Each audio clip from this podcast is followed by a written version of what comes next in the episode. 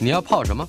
要泡茶、泡咖啡，可不要泡沫经济；要泡泡糖、泡泡澡，可不要梦想成泡影；要泡菜、泡饭、泡妞、泡书本，就不要政治人物跟咱们穷泡蘑菇。不管泡什么，张大春和你一起泡新闻。台北 FM 九八点一 News 九八九八新闻台，今天我们要开一个全新的栏目——香港相亲。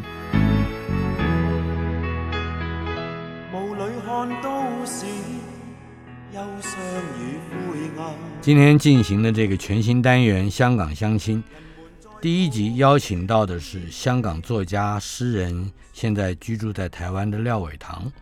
呃，我要先介绍的不是廖伟棠，而是我们今天单元的主题曲。这首歌是《说不出的未来》。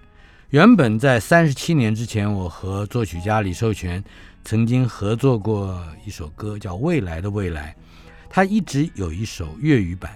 由刘卓辉作词，夏韶声演唱，收录在一九八八年一月一号发行的《My Friend 夏韶声八八摇摆精选》专辑之中，歌名就叫做《说不出的未来》，依然是李寿全作曲，是我们和香港朋友分享的旋律，也和我们今天的单元名称遥遥呼应。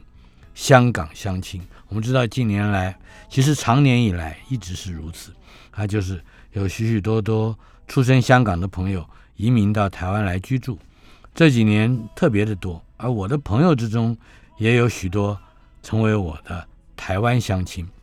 香港相亲第一位介绍的乃是香港作家、诗人，也是国立台北艺术大学文学跨域创作所的科座副教授廖伟棠。Hello，伟棠。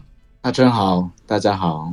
伟棠，你是一九七五年出生于广东新兴县的农村，父亲是香港人，母亲是新兴县当地农村的人，是吗？是的，是的。呃，我我们可以约略的知道一下你的这样的一个背景。他在香港是比较普遍的吗？还是并不普遍？香港比较普遍的，因为呢，我们家乡那个地方叫侨乡哈，就是说，呃，男生几乎都会到呃香港甚至南洋，嗯，去谋生，然后呢，回回乡娶妻，这样。像我爷这样，我爷爷就是十岁就到了香港，嗯哼，然后我父亲呢也是几岁就到了香港，但是他们的传统就都都会回乡娶亲。就是因为乡乡村里还有还有田地啊，还有房子啊什么的。嗯哼，可是你是一九七五年出生，但是你到了二十二岁才正式移居香港，是这样的吗？对，这个有两个原因，一个原因其实我很早就申请了，但他一直没有批准我去啊，因为呢没有去打通那个脉络啊，你懂的。另外一个就也没有很积极的说要去，就是。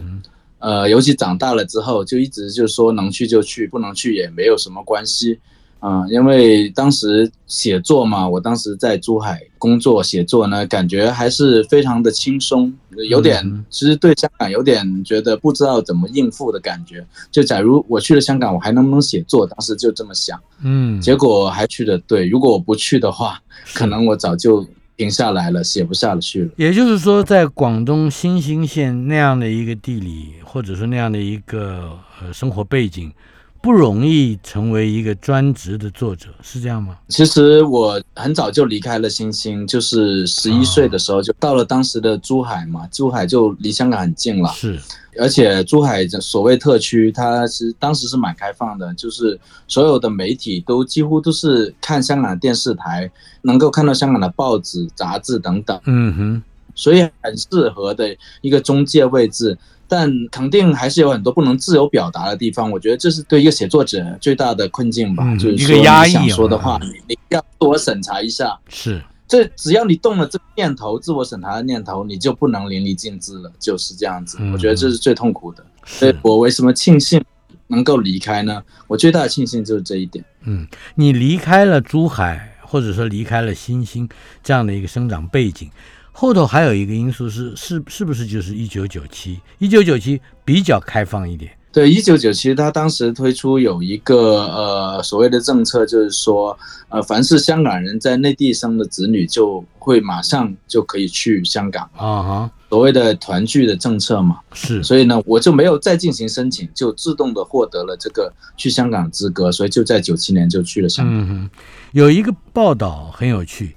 说你到达香港之后，第一件事情就是逛书店，看到一家书店就还在招聘店员，那就成了你到了香港的第一份工作，是这样吗？呃，是这样的。本来我是呃在电视台里工作的，嗯哼，啊，我是那个电视台的摄影师，本来还要继续做这个工作，结果我到香港发现，第一个在香港电视台工作和去书店工作的工资是一样的。嗯，然后呢，在书店工作呢，有好处就是买书能打折啊。在问清楚了老板、员工能打多少折之后呢，我就马上决定我要转行做书店了，因为我每个月买书的支出就是很大的一笔。嗯，所以我的工资有很多都还给了书店。当时，呃，据说是当时的书店老板娘看到了你的书，马上录用你的是吗？就是你是一个作家，是这样的。他问我喜不喜欢看书，我就。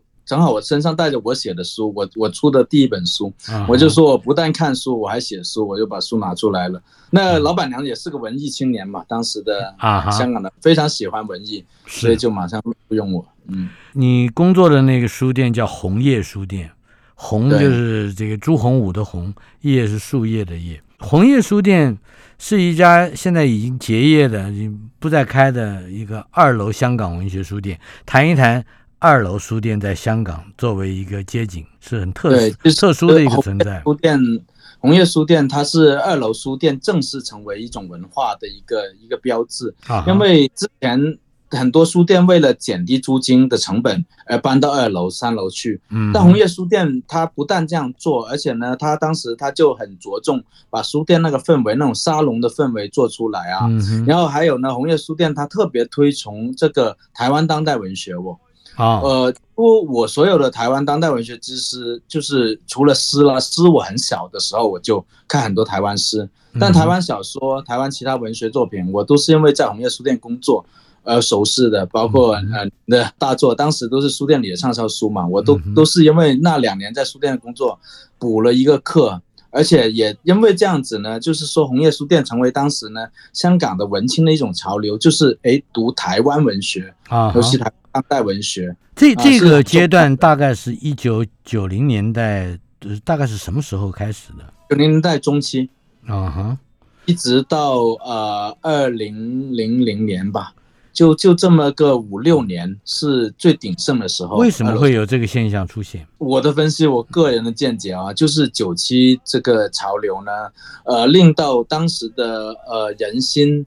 有一些波动，这个波动呢体现成两种，一种就直接就逃了，直接跑了。嗯哼，那留下来的人呢就要寻找那个我留下来的原因呢。嗯哼，那就会在精神上面去寻找，因为是哎，反正都赚不到钱了，又经济危机，对吧？九八年的金融危机等等，这时候反而因为金融危机，很多人对原来香港的价值观有所动摇。他们就去想，哎，能不能在精神上？所以在不但在这个书店哦，还有写作也是啊。嗯，就九七到零零年之间，香港涌现了一批很重要，到现在都就是香港的中间的写作者。是你也是从一九九八年，也就是你到达香港之后的第二年，开始在《明报》啊、《新报》啊什么这些个媒体上发表这书评以及艺术评论。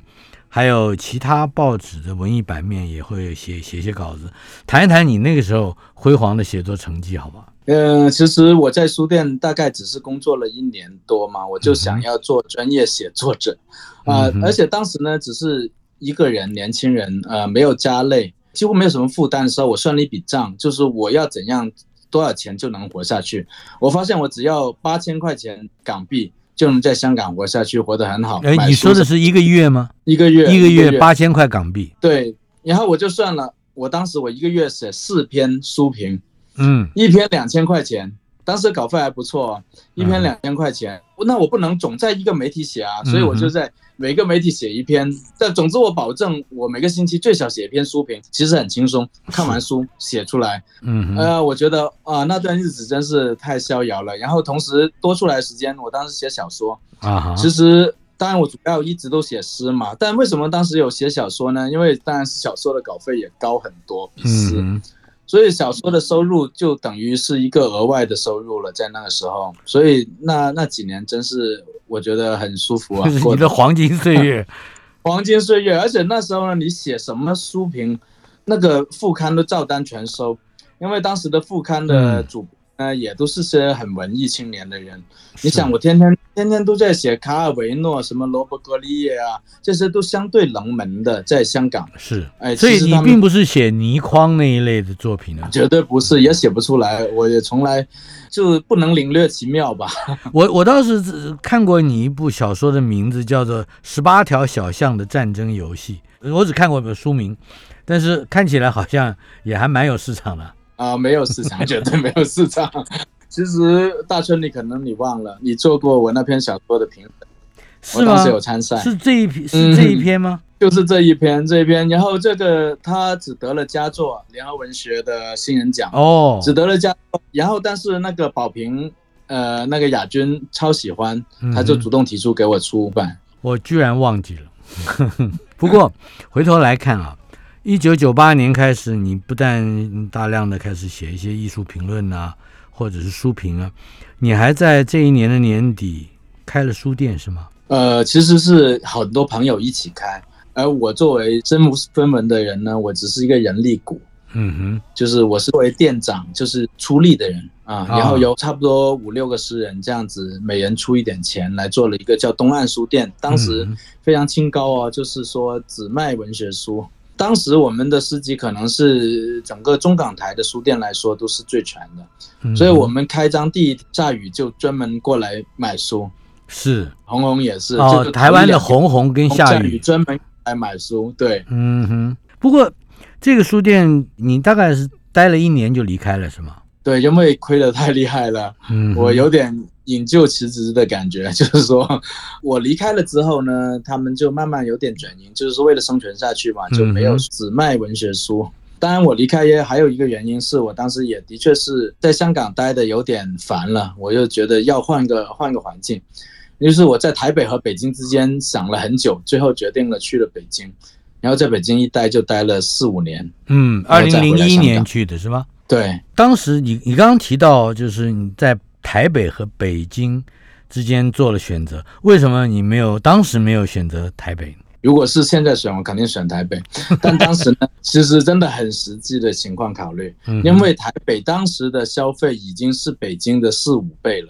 嗯，但现在可能反过来哦，现在北京可能比台北要贵。嗯哼，但那个时候北京还是一个很波西米亚的一个城市，就是说有很多艺术家。很多穷艺术家吧都能够在立足，然后我很多朋友去了，他们跟我说他们在北京怎样过的日子，我就觉得哎，这样的日子我也能过，嗯，而且这样的话，我甚至都不用写专栏，我只需要靠我的诗的稿费都可以在北京生活了。哦，所以他有一个现实考量，也就是说可以过比较简单，甚至不惜简陋的生活，但是能够维持一种 bohemian 的气质。是这样吗？是因为那个时候大家都很受蛊惑，不只是我啦，就是很多香港人、台湾人都有一个错觉，觉得哇，北京现在是那个亚洲艺术之都了，变成嗯嗯，喜欢摇滚的、喜欢那个行为艺术的，什么各种牛鬼蛇神都会去北京。嗯，所以我觉得我还是去对了，嗯，而且留下了一些记录。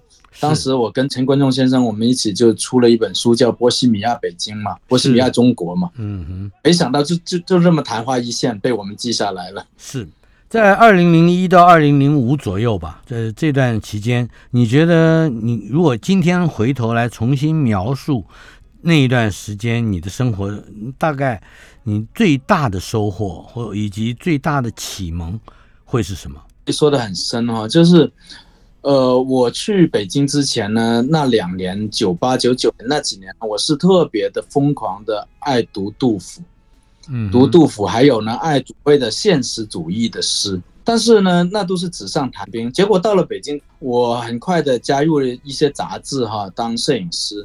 因为这个缘故，还有不不但杂志，还有那一些 NGO 团体，嗯，去当摄影师。然后因为这个原因呢，我去接触到了很多东西，我发现就是。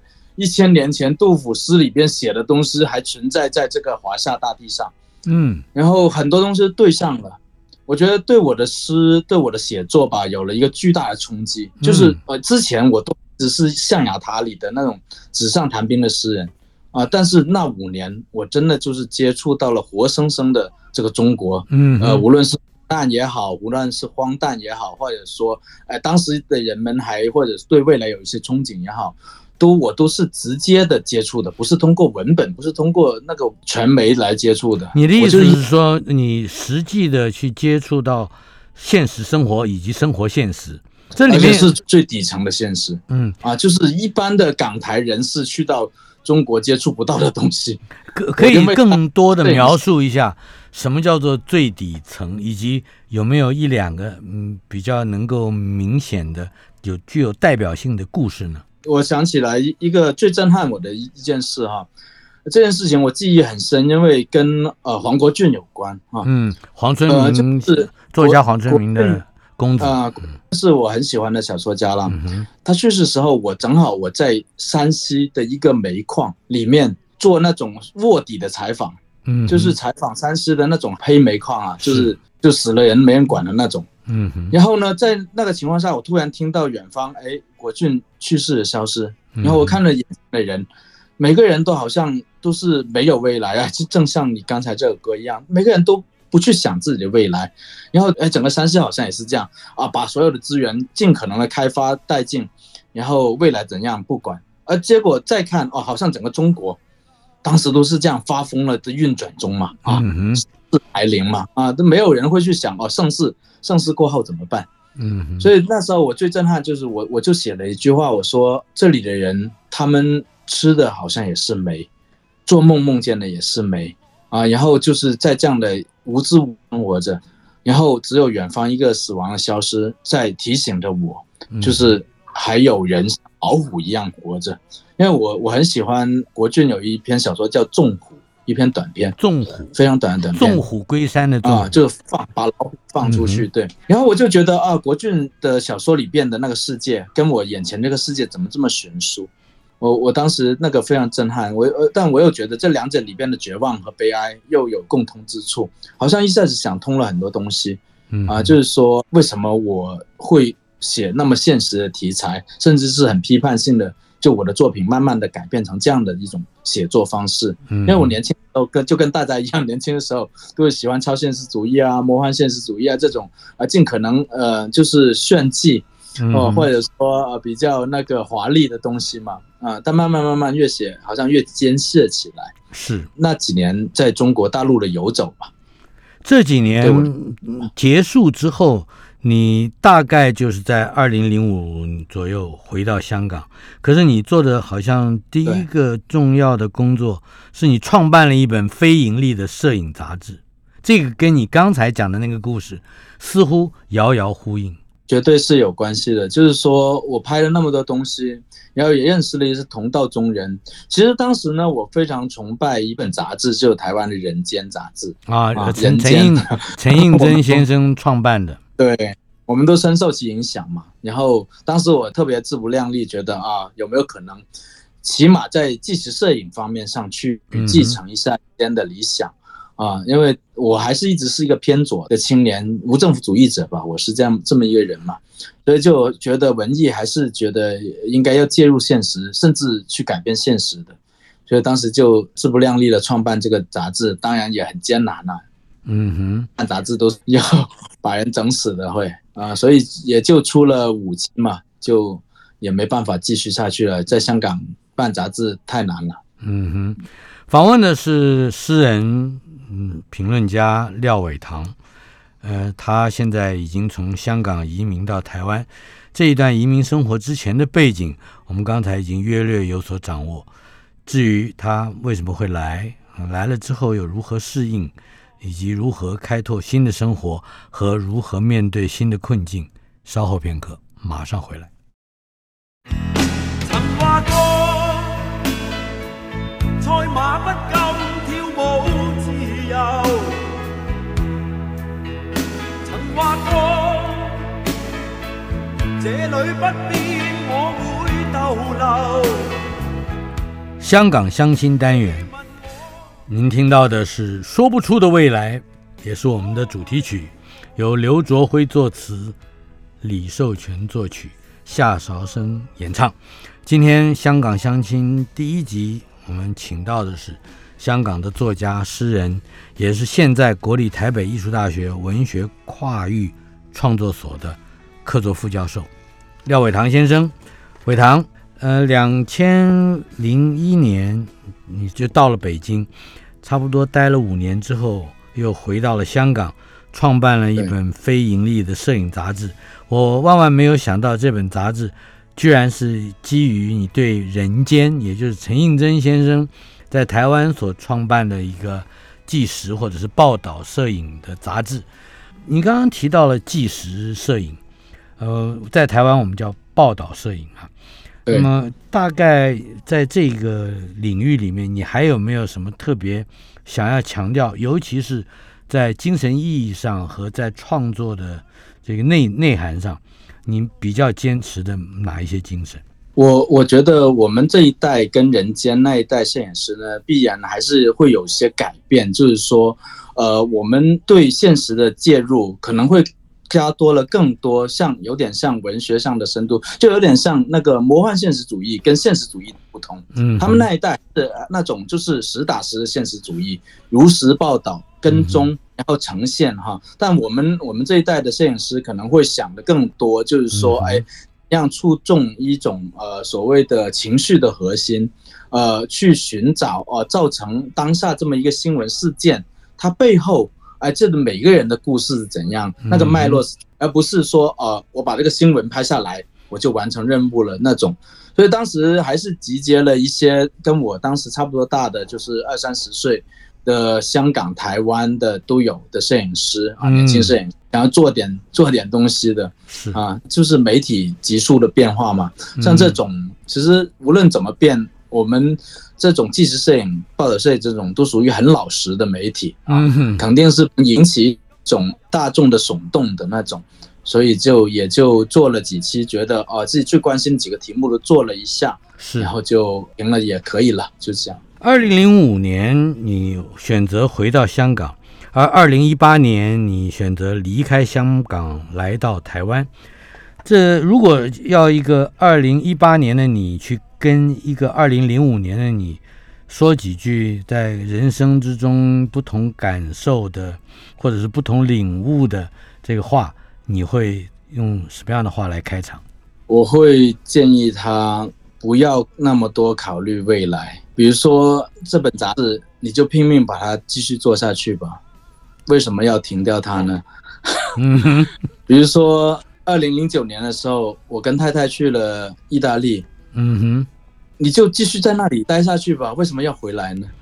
就很多事情，呃，我觉得当时都可以做得更决绝一点。嗯哼，但是我太早的、太早的妥协了，应该说这么说。你的妥协对我而言已经是相当具有冒险性格了。呃，我还记得有一次你跟我提到太太在意大利求学，你不能长期伴读，你必须回香港工作，可是你又不能不去看看她。你说你要保住这一段感情，跟保住你们这个你们的关系，呃，谈谈那个时候你所做的另外一个形式的抉择。我们去意大利嘛，很快就把钱花没有，就花光了。是幸好有买来回机票哈，然后就哎一看。呃，香港书展要开始了，赶紧问那个出版界的朋友有没有什么活可以做。哎，正好大块当时大块文化又来香港书展做一个经典三点零的一个项目，是。于是我就说啊，那我来拍吧，我就把它接下来的所有的那个录像啊、拍照全部都，我就组了一个团队去拍，然后就把呃大半年意大利的要用的钱赚来了，马上又坐上飞机再去看太太。对，这样一种生存模式，其实在十。十年前吧，小孩子没有之前呢，嗯，呃，一直我我们都是这样生的，都还可以维持住，嗯哼，都还可以维持，是是激情赚钱，激情消费，嗯，但是我们直接要把话题带到二零一八年，为什么是这一年，而不是前两年或者是晚一年？我的意思是说，在触动你要离开香港，展开另一个阶段的移民生活，并且。这是新的家、新的生活环境、新的一切的新的工作，你是如何做的决定？其实真的只能是那一年，呃，来做这件事情，因为迫在眉睫的就是我的儿子要上小学的事情。嗯，呃，然后香港的小学呢，我们怎么找都找不满意。其实这个不满意是，当然也是带有一种对于教育的的一种呃缺乏信心。我们对香港教育当时，尤其是小学教育，呃，因为当时香港已经开始了所谓的国庆教育。大量的北方的意识形态直接就是涌进来，而且施加在小朋友身上，我是很难接受吧。嗯，这一点，我就想，起码在他没有一个能够很独立批判的思考之前，我不要他这样，就是类似洗脑一样，去接受一些其实可能跟香港。本来的价值很不一样的东西啊，所以我就当时就在想，哎，台湾很近啊，而且我觉得台湾的幼稚园和小学教育还是不错，就可以选择的比香港多得多，所以我们就过来考察了，就一路高雄到台中到台北，这样一路找过来，从南到北在了林口，对，可以再比较清楚的勾勒一下，你去选择学校这么样一路从南到北。经历了哪一些你觉得比较有意思的事情吗？那其实呢，就是说，呃，台湾的比较有意思的教育机构是非常多的。我们差点就在台中定下来了，因为台中其实消费也低嘛，比台北消费很低。但我们快要定下来的时候呢，有有一个人起了关键的作用，那就是骆以军。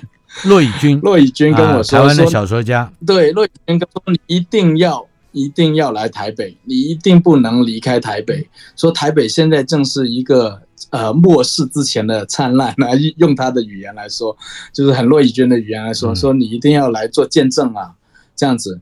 但是呢，我又不想说离这个灿烂离那么近，嗯，最后就想，哎，林口是不错。其实很多香港人都选择林口，嗯，呃，林口像香港的，因为新嘛，那种新城镇，而且离机场又近，所以当时呢，哦好，那我。既不想在台北，又想离台北很近，那就选择了林口。嗯哼，在移民的这个过程之中，你有没有想到，比如说到了这边来，谁要负责工作，谁要负责家务？呃，家计如何去规划？呃，还有就是，如果这个孩子一个又接一个的生下来，那你要去怎么样去找到更多的，比如说工作机会？起码维持整个家庭的这个生活，这一点倒是我们俩一直都很有共识的。就是说，我们从来没有觉得是需要一个人去工作，另一个人在家里这种亚洲模式，我们一向都不以为然。呃，宁可就是，呃，一起累，或者说一起出去也一起回来。所以我们在经济上面都是互相呃又独立，但同时又都没有说呃哪一方就停下来过。就是说，为家庭去寻找这个资源吧。是，而且呢，我我没有从来没有放纵过自己，可以这么说，在写作上，嗯，就我从来没有偷懒过，可以这么说吧。是我很长一段时间，我是可以靠我的稿费和版税来维持一个基本收入，就是一个正常的工作的收入。我觉得目前来说，我的创作力，呃，还能够和我的精力还能够支持这一点。呃，再过就知道。对。呃，你也在学校里面教书，也接触到一些在台湾在地的青年，当然他们都跟创作有关，也都跟我们讲的文青这个概念是有关的。你怎么去面对呃一群呃完全陌生背景的学生，而且你觉得你还能提供呃足够的嗯养分，来让他们成为新一代的呃更成熟的文青？我一开始呢，还给我考虑说，我怎样能迁就这些年轻人。后来我发现这是不可能的事情，因为既然我跟他们的年纪差距不是说特别大，啊，十几二十年这样子。但本来我这个人本来就是脑子比较沉浸在旧的上一辈的东西里边，所以就显得差距很大。最后要放开啊，我就想不管啊，比如说我开的课。我想台湾都比较少开这样的课，比如说我开过古典诗与新诗之间的这个呃创作的互相学习，我会讲诗歌里边的那些前卫的因素，和现在当代如果有的人还在写古典诗，他们又是怎样写的等等。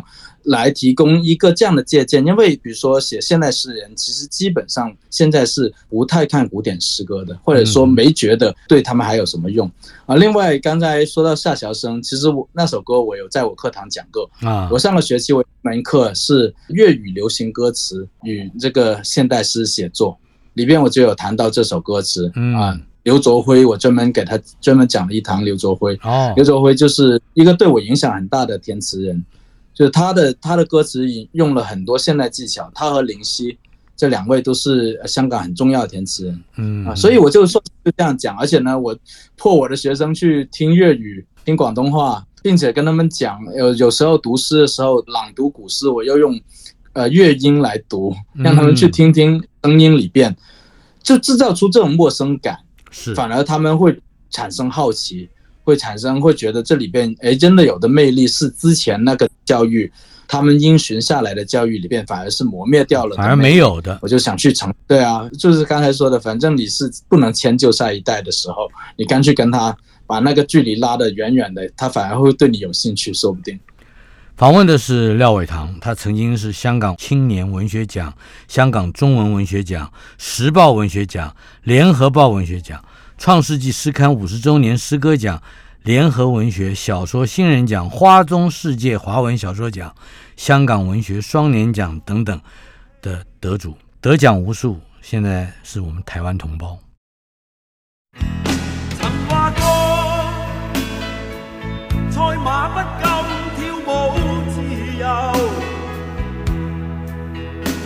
曾话过这里不变。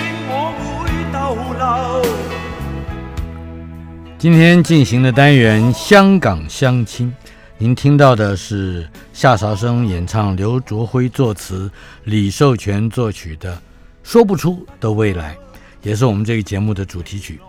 今天访问的是廖伟棠，呃，廖伟棠曾经在我们的节目里面，我们访问过好好几次了哈。关于香港问题，记得应该有三次了。这这一次我们谈的是你移民到台湾来，呃，在找寻工作、找寻房子，呃，给孩子一个合适的环境的种种这些，包括细节无数的麻烦事中间，你对于进入到台湾这个社会的适应问题，有没有过担忧？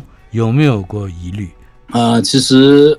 我是还是一个蛮正向思维的人哈，嗯，我我觉得这些碰到这些东西呢，是以前的我来台湾是不可能碰到的，或者说呃，任何一个香港的文青，或者说呃香港的艺术家作家。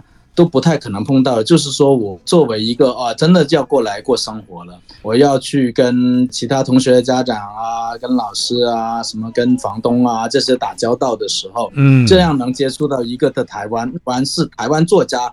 其实他们无时无刻面对的那个台湾，嗯，而不是我们以前在香港，大春可能也知道啊，就香港的文青是很羡慕台湾的嘛，而且就觉得台湾简直是文青天堂那种啊，而且就是说他们都很觉得呃，台湾的作家、台湾艺术家都过得非常好，他们的幻想之中，嗯，所以呢，现在现实给了我这个机会，就真的就是我不但能接触，我不但以一个香港人的身份去接触台湾了，现在。我真的是要要学习以一个台湾人的身份去接触台湾的时候，哦，我才说过了，我在台湾住了两年左右，我才开始真正开始敢在我的诗里边写台湾。哦，我刚来的时候，我写的诗都是香港，嗯，都是香港，香港，香港。直到今年，我现在住了四年了，啊，我我现在正在写的一本新的诗集，整本诗集是跟台湾有关系的。嗯哼，啊，我我就敢通过这样子去看台湾，并且结合我自己。这样的一个特殊的个案被空投到台湾的这样的特殊个案，我的心情像历史上台湾某一些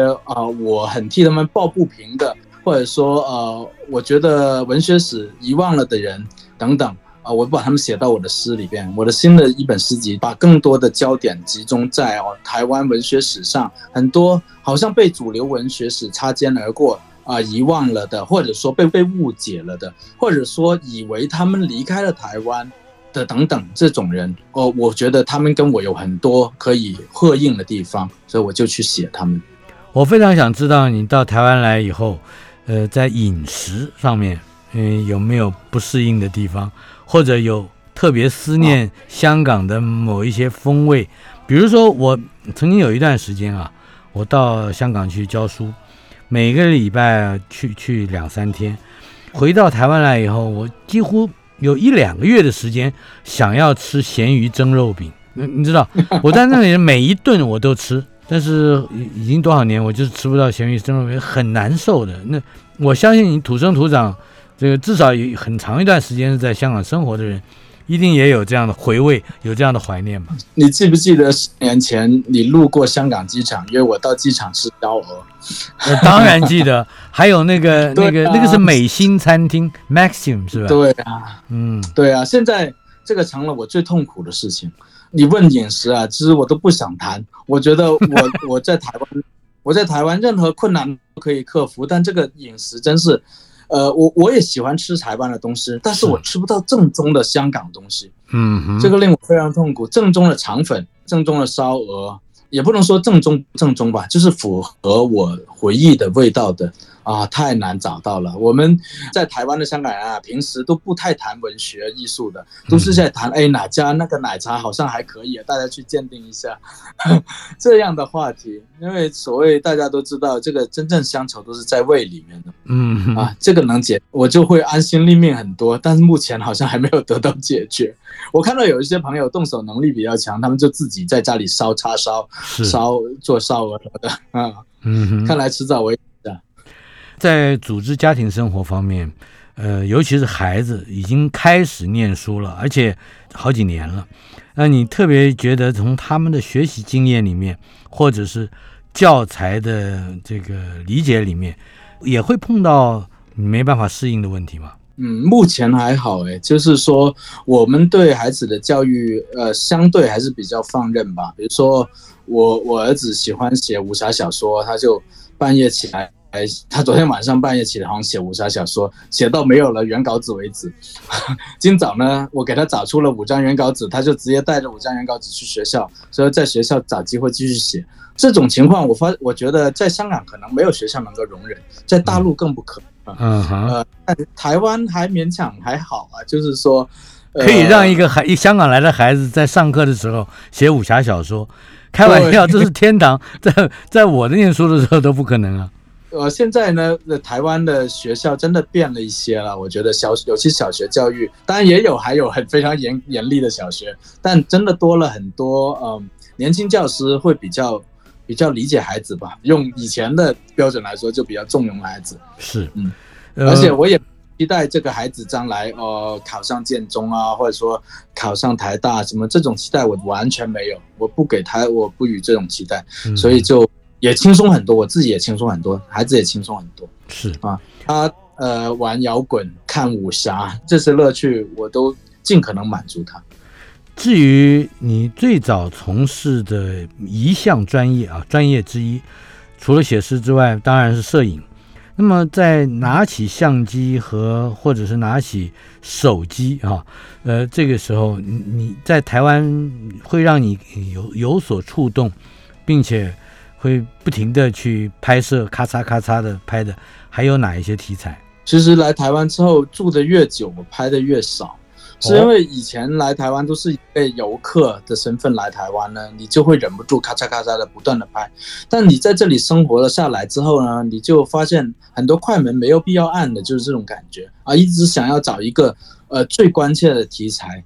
你才去拍摄，然后我就在找啊，我其实我一直想要去拍，呃，就是没落的原住民部落，但我我要先做很多准备，我买了很多就专门的人类学的书，嗯，就是台湾本土的人类学研究的书去看。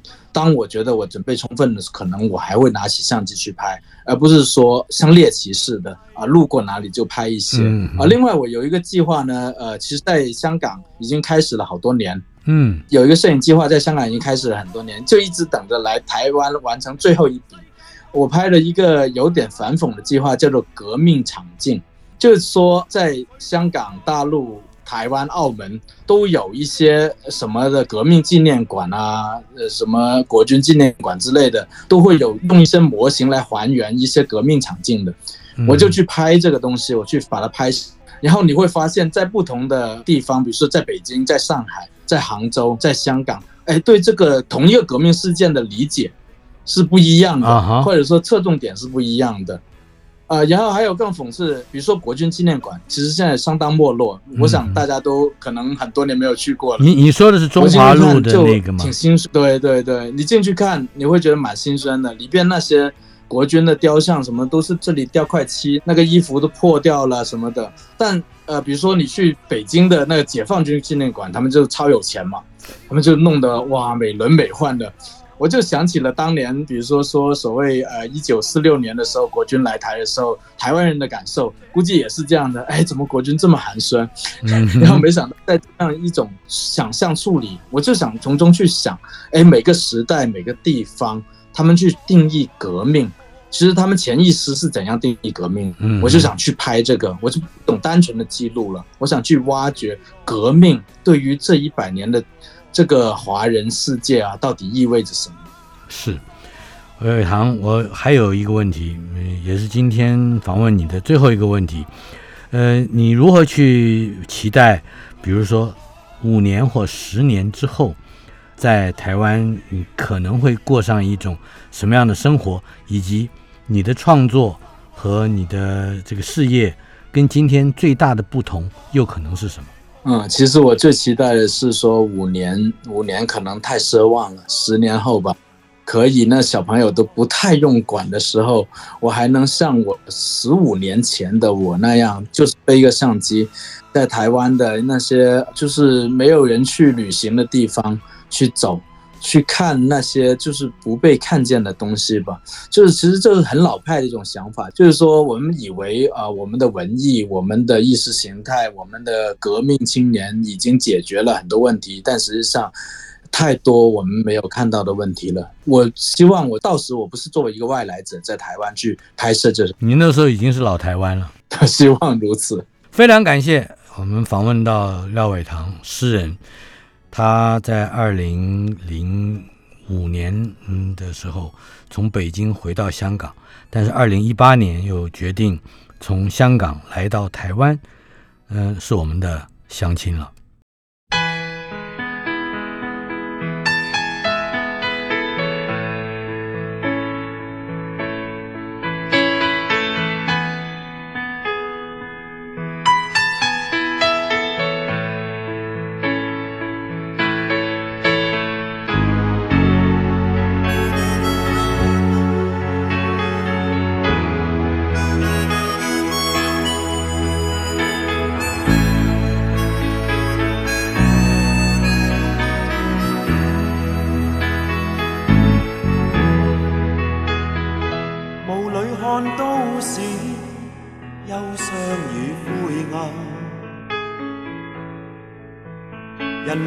disciple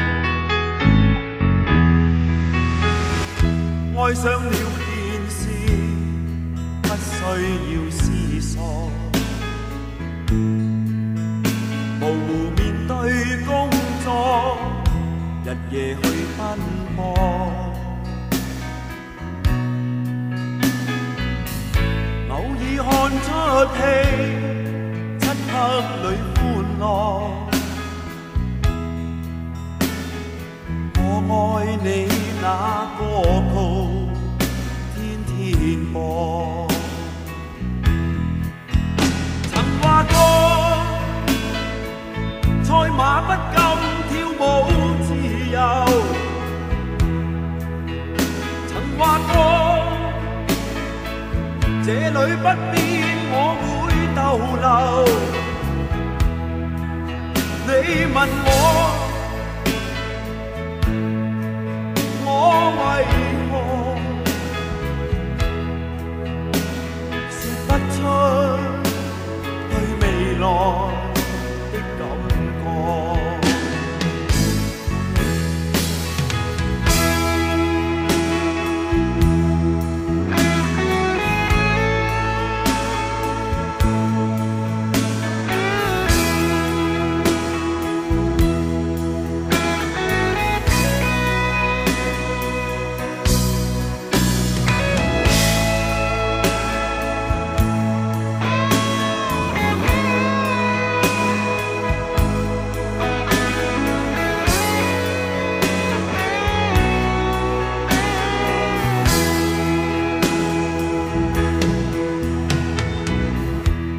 个要包装青春与奔放，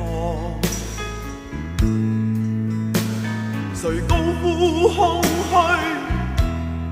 观众便心醉。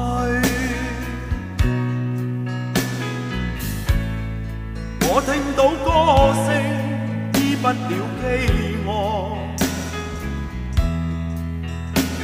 上帝，我。去天國。誰做錯？世界到處有難民。誰做錯？你要降世救罪人，你問我，我為何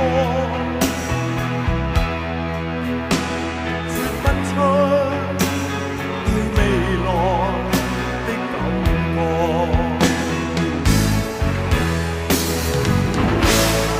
今天我知乡村变了都市，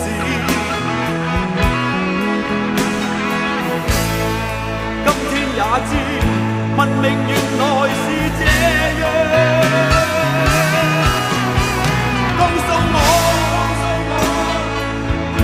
你会叫喊与泪流。告诉我，这个世界。